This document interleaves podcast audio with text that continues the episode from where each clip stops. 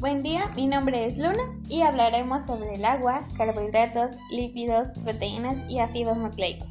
Empezamos a hablar sobre el agua. Sabemos que el agua es un elemento de la naturaleza, que este es integrante de los ecosistemas naturales y muy fundamental para el sostenimiento y la reproducción de la vida en el planeta, ya que este constituye un factor indispensable para el desarrollo de los procesos biológicos que la hacen posible.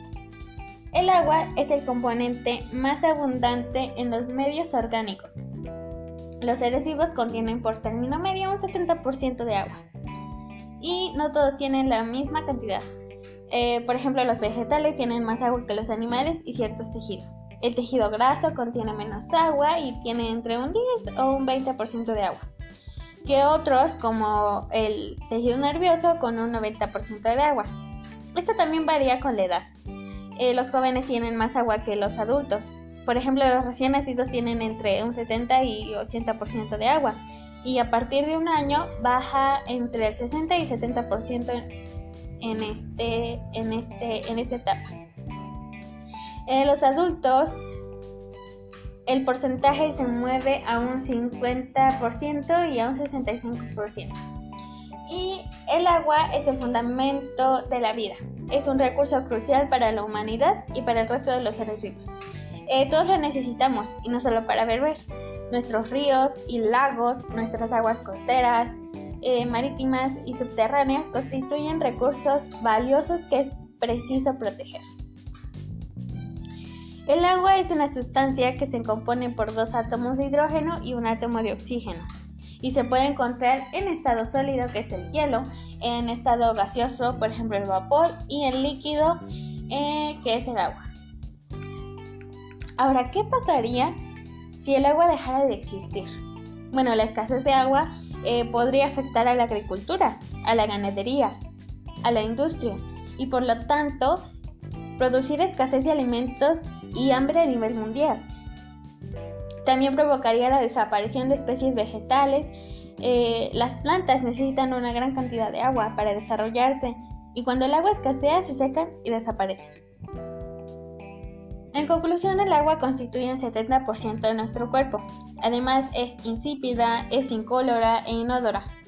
Y es un recurso renovable en peligro por culpa de la actividad humana, ya que toda agua pura procede de la. Ahora, pasando a otro tema que son los carbohidratos, estos son moléculas de azúcar. Junto con las proteínas y las grasas, estos son uno de los tres nutrientes principales que se encuentran en alimentos y bebidas. Su cuerpo descompone los carbohidratos en glucosa.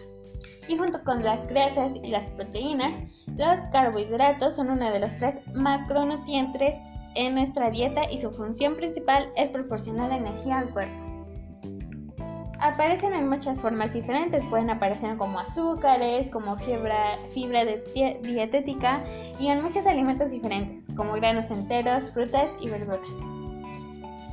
Bueno, la glucosa es el carbohidrato más importante. ¿Por qué? Porque casi todo el carbohidrato de la dieta se absorbe hacia el torrente sanguíneo como glucosa formada mediante hidrólisis del almidón y los sacáridos de la dieta y otros azúcares que se convierten en glucosa en el hígado. Bueno, en conclusión, los carbohidratos son muy importantes en nuestra alimentación, ya que nos proporcionan la energía que necesitamos para desarrollar nuestras actividades que hacemos día con día. Pero ojo, tampoco hay que excederse en el consumo de estos, ya que el exceso de carbohidratos como la glucosa en la sangre produce diabetes tipo 2. Ahora pasando a otro tema con los lípidos, este es un grupo heterogéneo de compuestos orgánicos. Dentro de ellos se encuentran las grasas, que se dividen en saturadas e insaturadas. Su estructura química varía y sus propiedades y funciones también dependiendo de los ácidos que contengan. Em, ahora los lípidos generalmente están en forma de mm, triacilgliceroles eh, que constituyen la reserva energética de uso tardío o digerido del organismo. Su contenido calórico más o menos es muy alto, hace 10 kilocalorías por gramo, y representa una forma compacta y anidra del almacenamiento de energía, lo que nos lleva a la conclusión de que los lípidos son un conjunto de sustancias heterogéneas que se desempeñan diversas funciones en los seres vivos. Los lípidos más importantes son las grasas, los aceites, las ceras, los terpenos y los esteroides. Ahora bien, ¿qué son las proteínas? Bueno, las proteínas son moléculas formadas por aminoácidos que están unidas por un tipo de enlace conocido como un enlace peptídico. El orden y la disposición de los aminoácidos depende del código genético de cada persona. Todas las proteínas están compuestas por nitrógeno, oxígeno, hidrógeno y carbono y la mayoría contiene azufre y fósforo. Estos están presentes en los alimentos de origen animal, que puede ser la carne, el pescado, los huevos y la leche, pero también lo están en alimentos vegetales como las legumbres y los cereales, aunque en menor proporción. Su ingesta aporta al organismo 4 kilocalorías por cada gramo de proteína. Y llegamos a la conclusión de que las proteínas son un componente importante de cada célula del organismo, y fortaleciendo y reparando tejidos, y también las, proteínas producen enzimas, hormonas, y estas hacen posible que la sangre pueda transportar oxígeno a todo el cuerpo. Ahora bien, vámonos con los ácidos nucleicos, estos son portadores de información celular que se determina las características hereditarias de todos los seres vivos.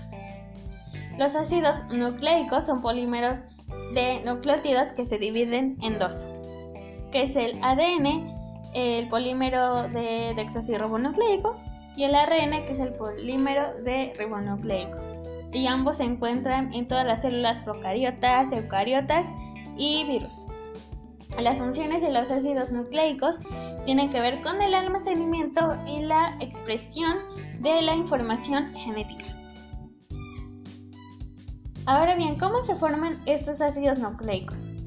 Bueno, el ARN y el ADN son polímeros formados por largas cadenas de nucleótidos. Un nucleótido está formado por la molécula de azúcar. El ARN está formado por ribosa y el ADN está formado por una desoxirribosa. Y también este está unido a un grupo fosfato y a una base nitrogenada. Y lo podemos encontrar en las células de los organismos superiores. Los ácidos desoxirribonucleicos se localizan principalmente en los núcleos unidos a proteínas en estructuras denominadas cromosomas. En conclusión, los ácidos nucleicos son la base química de la herencia en cualquier tipo de célula, encontrándose al interior de cada cromosoma, siendo una molécula única. Eh, esta es muy larga y enrollada, que contiene secuencias lineales de genes. Bueno, espero que esta eh, información te haya sido de ayuda. Eso es todo de mi parte.